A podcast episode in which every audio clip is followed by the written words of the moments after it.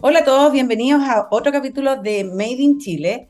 Hoy vamos a conocer a otra gran referente eh, que hemos estado, digamos, todas estas últimas semanas conociendo a grandes mujeres y hoy toca el turno de Pilar Parada. Pilar es bioquímica de la Universidad de Chile y además doctora en ciencias biológicas de la Universidad Autónoma de Madrid.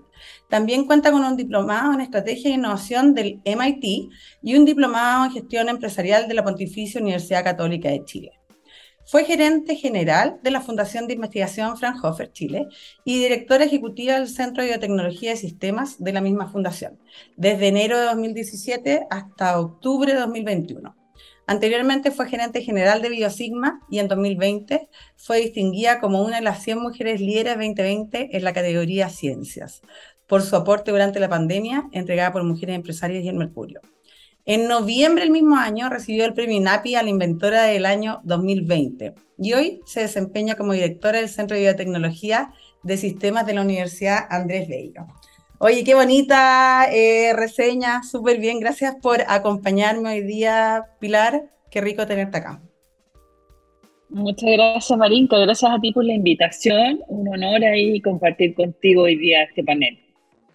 Mira, lo primero que quiero partir, porque eh, en el fondo una de las cosas que queremos hacer con el Made in Chile es visibilizar a muchas mujeres referentes eh, para que ojalá muchas mujeres más se atrevan, ¿cierto?, eh, a tomar en el fondo estos espacios de poder que muchas veces son complejos, especialmente al inicio, ¿cierto?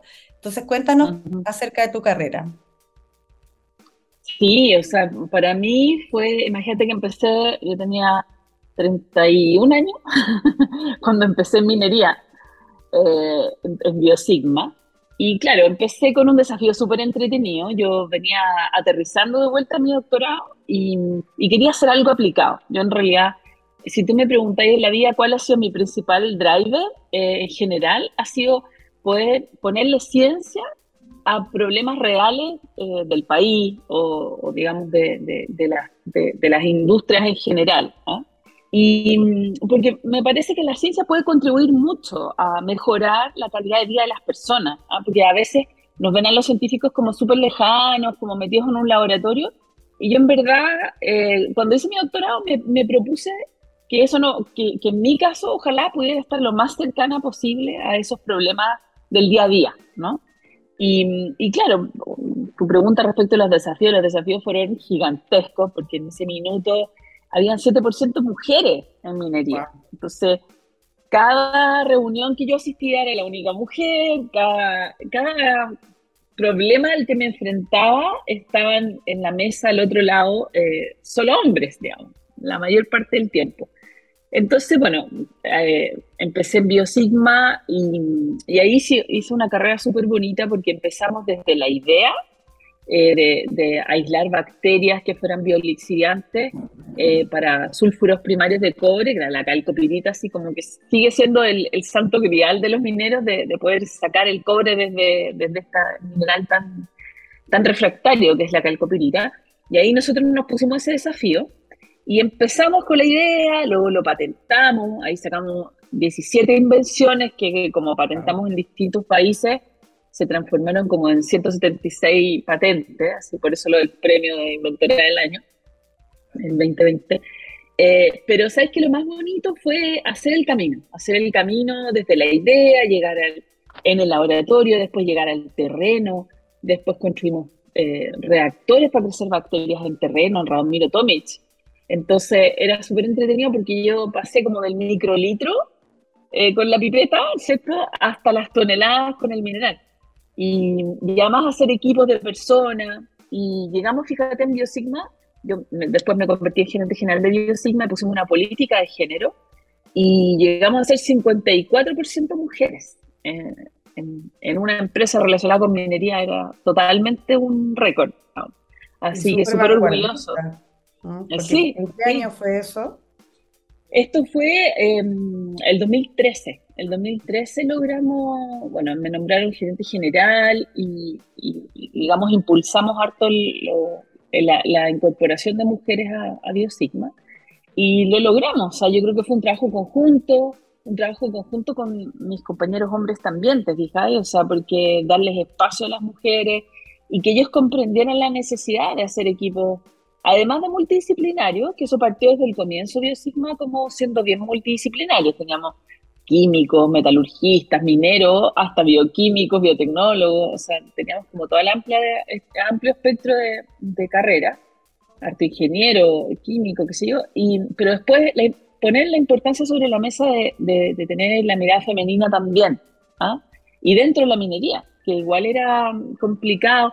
Yo te digo, al principio del 2003, cuando yo iba a faena, tenía que ocupar los baños de gerencia porque no habían baños de mujeres, ¿cachai? Eh, menos baño no binario, o sea, no.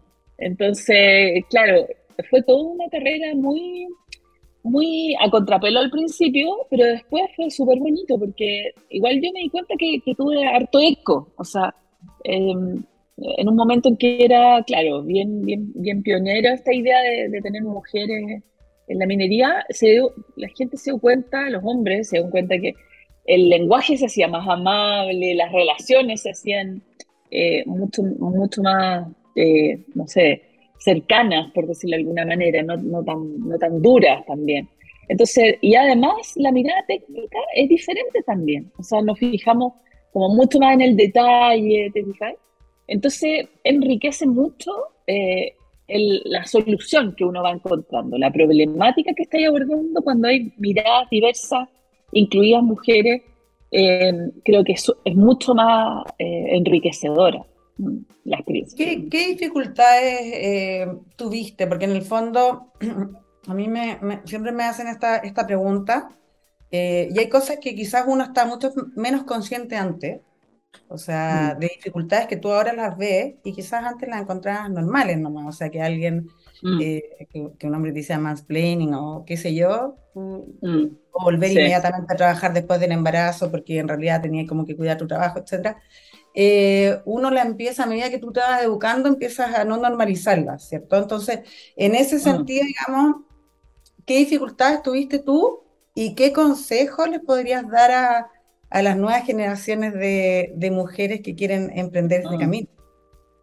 Sí, ¿Sabes que eso, eso es muy real lo que tú decís? Que uno empieza a normalizar y se echa como la mochila todas estas cosas. Mm. Entonces, claro, porque todo el mansplaining era un clásico. O sea, yo decía, bla, bla, bla, no sé qué, y mi compañero decía lo mismo, y él lo escuchaba a mí, no. O sea, la definición, pero perfecta.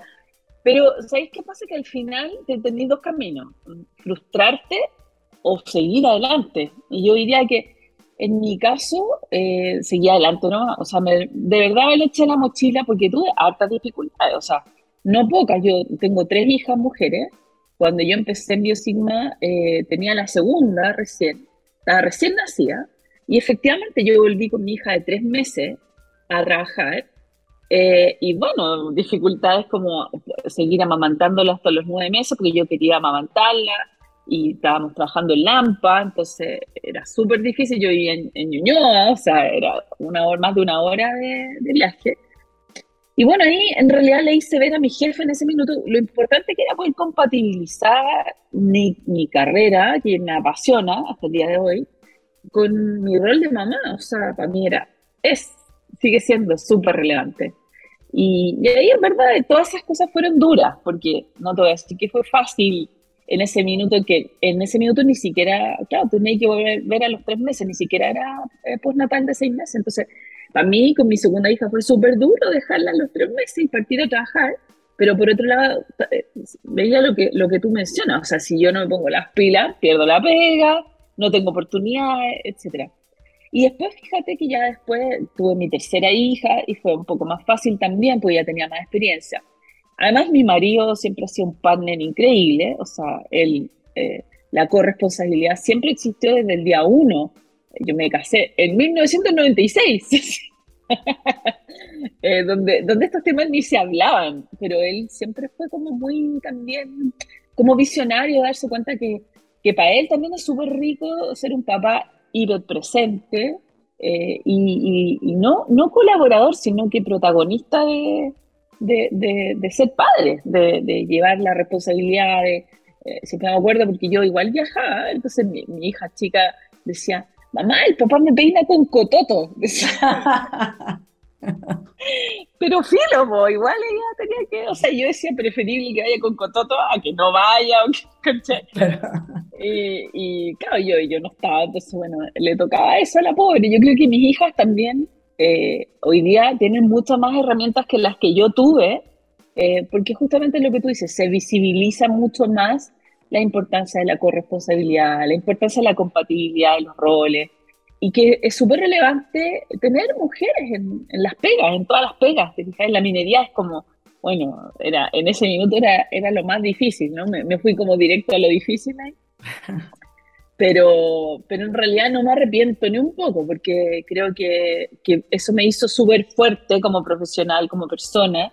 Me ayudó mucho también en mi relación de pareja y en mi relación de mamá también con mi hija. Creo que eh, a pesar de lo duro que fue, eh, creo que fuimos haciendo caminos para otras. Tú me decís, eh, ¿qué, qué, consejo le puedo dar a otras, a otras chicas que vienen detrás de nosotros? Bueno, quizás eso, un poco la resiliencia, ¿no? Que hay que dar la pelea. Yo no, no creo que haya que callarse ni haya que aguantarse, no. Hay que dar la pelea, pero también hay que, hay que tener un poco de resiliencia y, y saber encontrar tu momento yo creo que en la vida a mí me ha pasado que, he podido aprovechar esos momentos eh, y quizás ser valiente. Yo creo que ese es el mejor consejo que le puedo dar a las mujeres de hoy, ser valiente eh, para ponerle cara a los desafíos que a veces son súper difíciles. Y sobre todo, quizás el, el, mejor consejo que le puedo dar a las chicas de ahora es, es que no lo hagan solas. Porque uno después se da cuenta que todas las mujeres que estamos en la misma posición pasamos por lo mismo. Eh, y las situaciones son todas iguales. Entonces, a veces conversar con una amiga puede ser tan sanador para uno para darse cuenta que no estoy sola, que no soy la única, que hay maneras de hacerlo, ¿te fijas?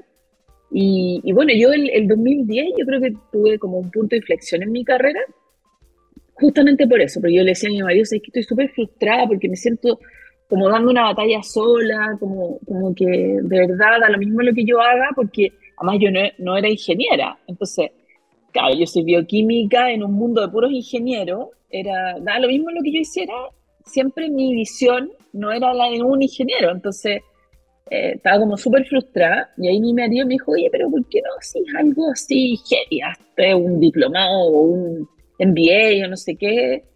Y ahí partí al MIT. y en realidad fue, o sea, para mí como experiencia fue increíble, porque fue como que siempre hago esta analogía como si me hubieran abierto el cráneo, si me hubieran revuelto el cerebro adentro, eh, porque en verdad fue como mirar desde otra óptica, así como cuando uno tiene un caleidoscopio y lo giráis, eso fue, o sea, como mirar eh, de otra manera los mismos desafíos.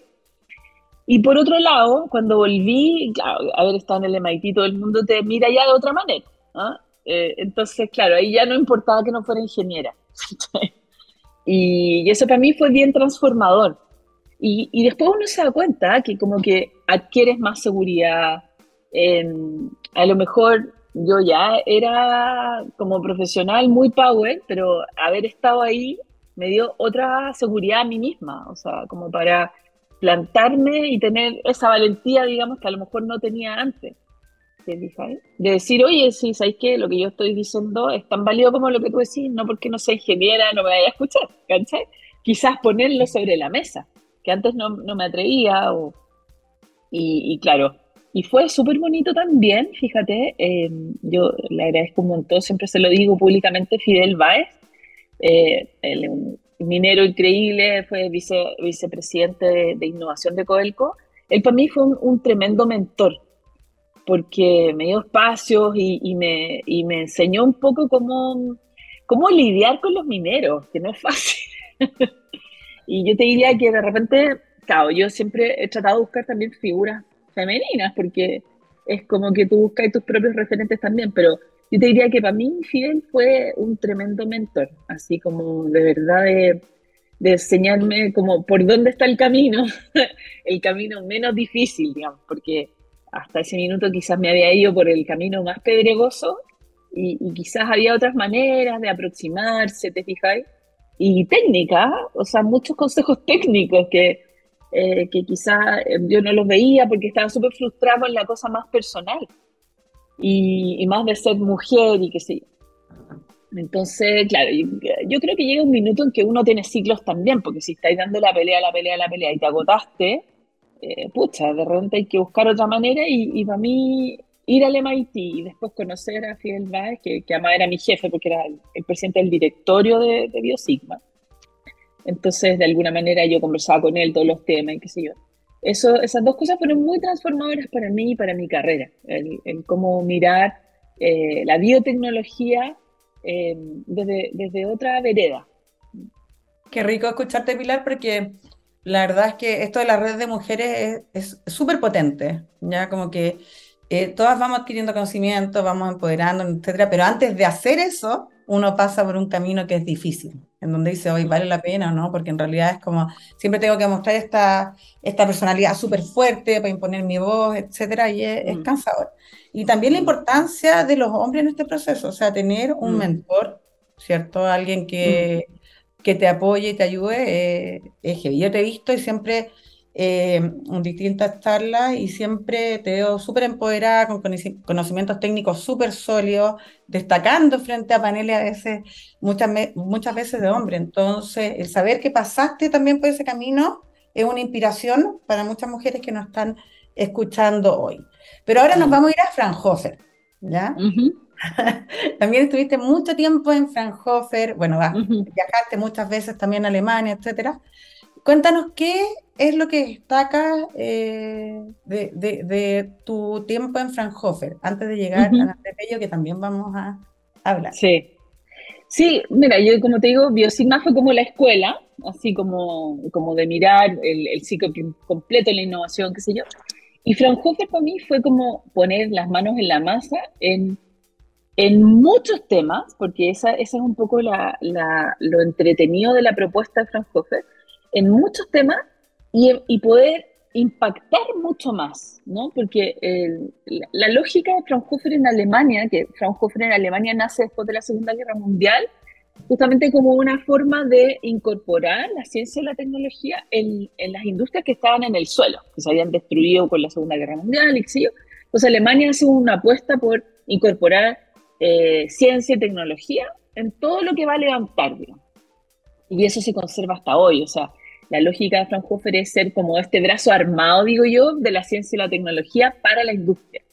Entonces, eh, lo entretenido eh, de, haber pasado de un problema fundamental como era la minería y la, bio, la de pasar a muchos temas, es que teníamos la oportunidad de justamente estar en, mucho, en muchas industrias diferentes al mismo tiempo con un equipo increíble, porque te digo que de verdad la gente de Fraunhofer así eh, técnicamente chapó, de verdad que son muy buenos, eh, pero además con muchas ganas, porque el, en el fondo el desafío aquí es eso, es poder impactar, impactar a la industria, que se dice muchas veces que bueno, que cuándo vamos a dejar de exportar cobre y exportar fruta fresca.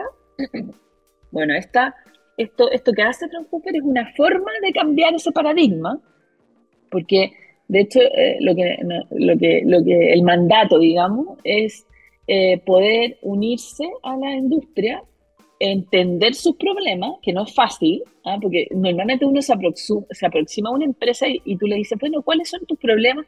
Y siempre te hablan de los problemas productivos y como de la, la, no sé, el packaging como última cosa antes de llegar al mercado. Pero para atrás hay un montón de otras cosas que ni ellos se han dado cuenta que son un problema. Entonces, solo, solo surgen y solo son posibles de abordar cuando uno crea una relación con esta, con esta empresa y se mete en los procesos y se mete en, en los problemas como más del corazón del negocio. Y eso es lo que hacemos, hacíamos en Fraunhofer em, y, y, que lo trasladamos a, a la UNAP también porque como motivo, como forma, Em, es, es, maravilloso, yo encuentro que es transformador. O sea, y es un poco lo que pasa con Alemania, que muchas veces la gente me dice, ya, pero es que Alemania es un país desarrollado, tenéis un 3,5% del PIB para la ciencia y tecnología, comparado con un 0,34, ¿cierto? O sea, como ya infinitas veces menos relevante, ¿cierto? en Chile que en Alemania, pero ese es el punto. ¿Cómo empezó Alemania? Empezó con un centro de Fraunhofer que de verdad les cambió la cabeza a, los empresarios. Y eso es un poco lo que hace falta en Chile, crear siempre lo comentamos en, los foros, crear esa confianza entre el mundo público privado, entre la universidad y la empresa. Porque en verdad la innovación y la ciencia y la tecnología solo son posibles de adoptar cuando, cuando hay esa relación de confianza. O sea, tú no estás pensando que, que el otro me viene a pedir lucas y que se va a llevar las lucas para la casa y nunca más voy a ver nada. No, tenéis que tener confianza en ese otro que te va a solucionar un problema y que ese problema se ajuste por el otro lado, por el lado del científico, a lo que te están pidiendo, no a lo que tú quieres investigar, eso también es un desafío súper grande, porque en general los científicos lo que nos pasa es que nos enamoramos de nuestra guagua, entonces empezáis a, desarrollar un problema y, a darte cuenta cuál, cuál es el, el, problema como fundamental, la pregunta fundamental científica detrás, y queréis seguir y seguir y seguir, y, claro, no, pues a la empresa le interesa solucionar su problema y punto, next. ¿ah? Entonces, eso cuesta harto, porque es como, yo siempre le digo a los chiquillos, es como abandonar a tu guagua, ¿no? Entonces aquí la, la gracia es que tu guagua quede en una casa protegida y que se pueda desarrollar y crecer, ¿cachai?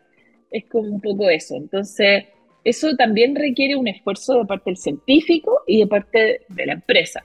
Y eso es lo que creo que es lo valioso del modelo alemán.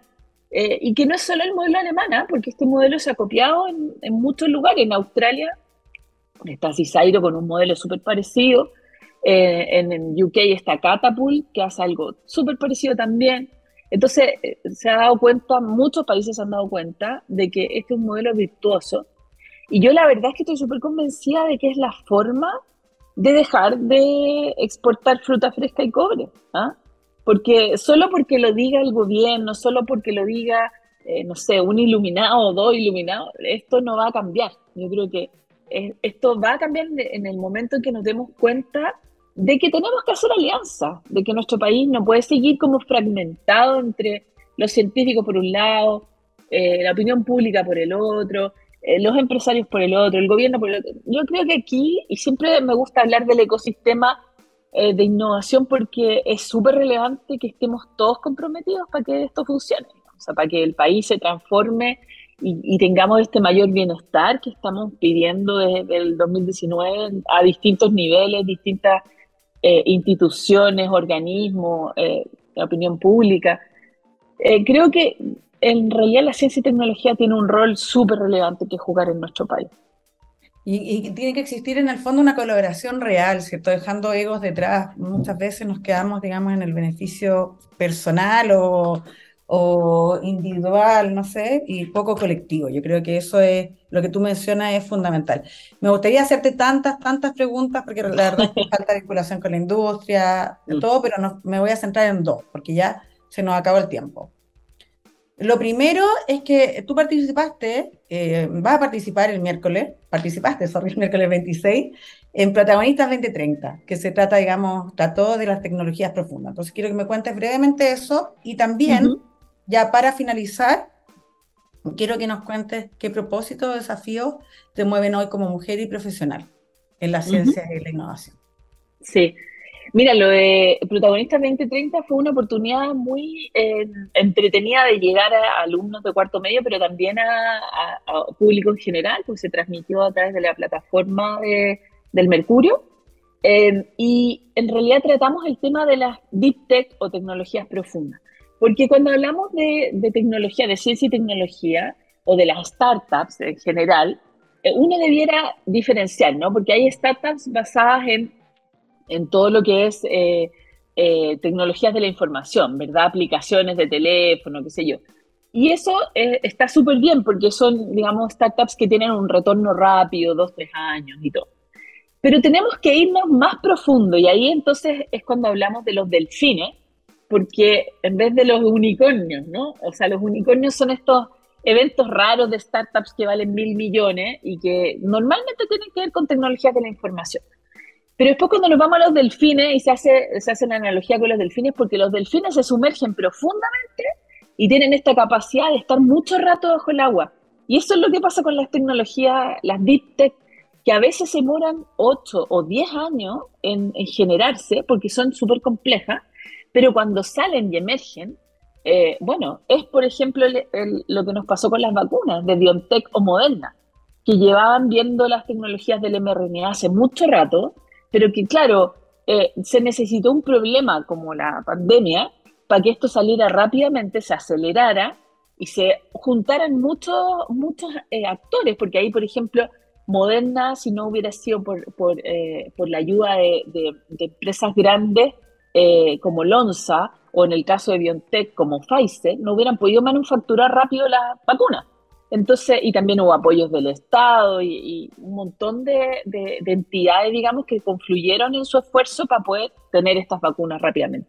Y eso es el mejor ejemplo de las Deep Tech, o sea, eh, tecnologías que, requieren como mucha interacción, esto mismo que estábamos hablando del ecosistema, ¿cierto? Para poder salir a la luz, pero cuando salen de verdad que son transformadoras, o sea, logramos parar una pandemia con estas vacunas. Entonces, yo creo y tengo fe de que en Chile tengamos algún delfín pronto. Ah, pues ya tuvimos los unicornios, ¿cierto? Con el Chopnotco. Pucha, ojalá tengamos pronto nuestro primer delfín. Ese es un poco, de eso se trató la charla.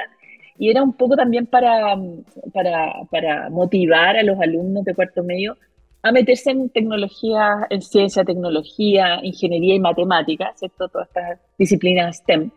Eh, que son, para mí, y, y, aprovechando de unir la última pregunta, para mí son el motivo por el cual hoy día yo sigo en la ciencia y la tecnología, ¿te fijas? O sea, creo que, creo de verdad firmemente que esto es transformador, que puede ayudarnos a, tener un mejor país, un país más justo, con mejor, mejores beneficios para todos, porque efectivamente tenemos que crecer como país, pero tenemos que crecer en función de nuestras capacidades. Y las capacidades las dan las personas. Por eso creo que en realidad lo más relevante es que, que nuestras personas se desarrollen y creo firmemente que la ciencia y la tecnología te da una oportunidad de transformarte eh, en personas valiosas, ¿te fijas? Y, por eso me gusta mucho trabajar en este rubro y sigue siendo mi pasión y, por eso me levanto todos los días con una sonrisa en la cara. Oye, qué, qué, rico escucharte, Pilar. La verdad es que conocerte más que además como, como persona y como, como forjaste tu carrera es súper eh, motivador y profesionalmente, bueno, seca. Así que muchas gracias por acompañarme hoy. De nada. Un agrado, que esté muy bien, mucha suerte. Gracias, Pilar. Gracias a todos los que nos escucharon y nos vemos el próximo viernes.